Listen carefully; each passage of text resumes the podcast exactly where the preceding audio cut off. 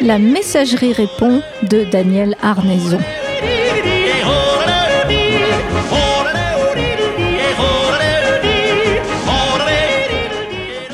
Bonjour mon cher Daniel, comment allez-vous? Euh, Bonjour à vous, euh, mes chers euh, Gérard et Catherine, hein, n'est-ce pas hein euh, Et chers auditeurs et auditatrices, hein, bien sûr, chère Marion, chère Hélène, cher Jeff, cher Florent, cher Michel, cher Stéphane. Bref, bah écoutez, Gérard, pour répondre à votre question, ça va plutôt pas mal. Hein. Bien. merci d'ailleurs d'être aussi nombreux pour me faire gagner trois lignes hein, sur cette déconique de Oui, c'est pratique, c'est bien, oui, oui. Bah oui, oui, oui, ça c'est ça c'est bien. D'ailleurs, plus vous serez nombreux, plus à la limite la déconique sera juste une énumération de successive de de nom et de qualité, n'est-ce pas? Oui, oui, Euh, oui. Donc euh, voilà.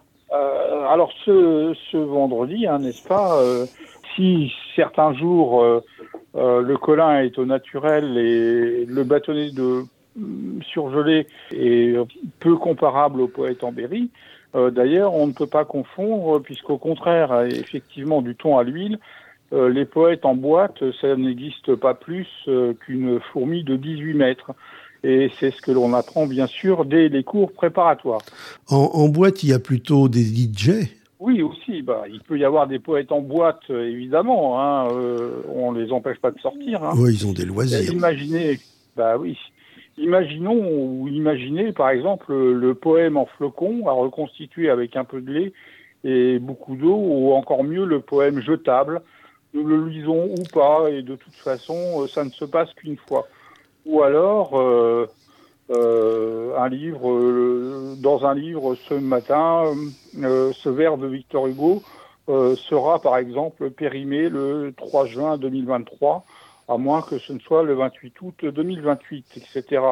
Euh, désolé, cet Arthur euh, Rimbaud est épuisé, enfin normal déjà puisqu'il est décédé. Enfin, tout à coup, euh, euh, se serait gouré de présence dans un texte et se retrouverait posé dans une clairière, dans un val. Bref, euh, tout à coup, et sans coup férir euh, d'un pistolet à six coups, euh, s'étant entraîné dans la direction de Verlaine. Tout à coup, le poème euh, devient un objet de consommation on ne peut plus ordinaire. Mais oui, madame, vous désirez combien de pieds ou combien de rimes? Mais oui, monsieur, celui-ci reste une prose à crédit.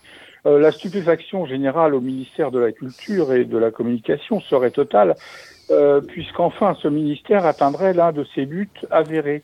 Hum, À croire que, euh, pour le, but de, ce, de cette arrivée de Karim Benzema à Paris, pour sa finale, il, aurait été dopé par autant de fonctionnaires de la culture que dire, par exemple, bonjour en anglais se traduirait par j'ai de lacrymogène. Euh, ce qui soit dit en passant n'arrange que peu la langue anglaise que le tourisme en France.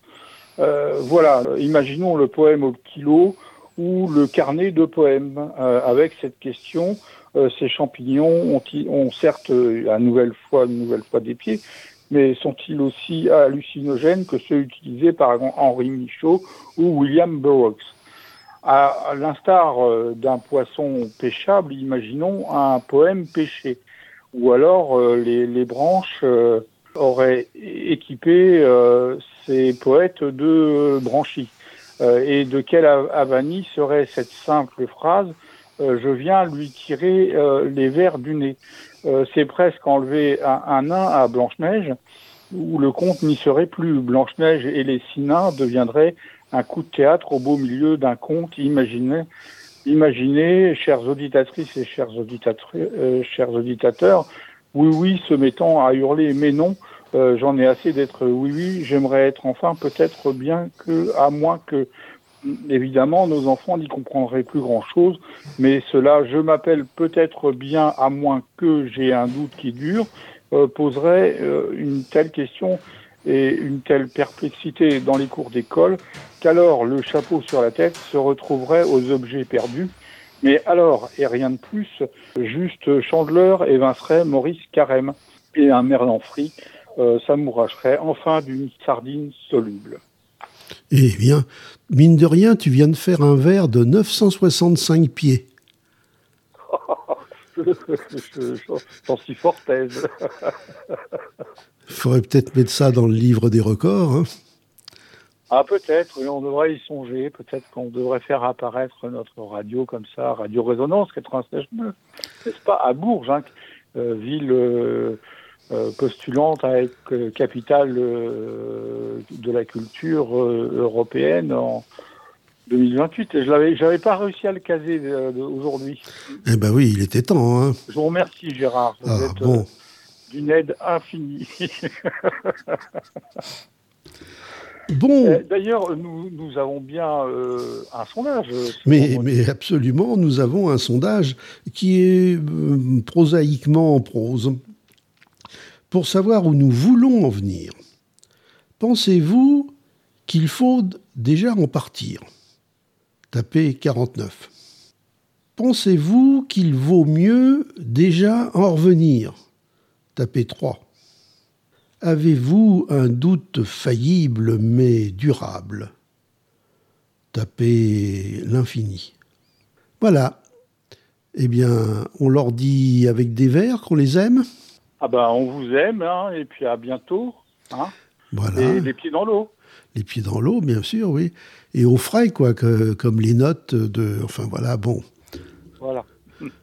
Allez, les allez. notes de frais seront fraîches. Voilà encore plus fraîche que la dernière fois. À bientôt. À bientôt, au revoir.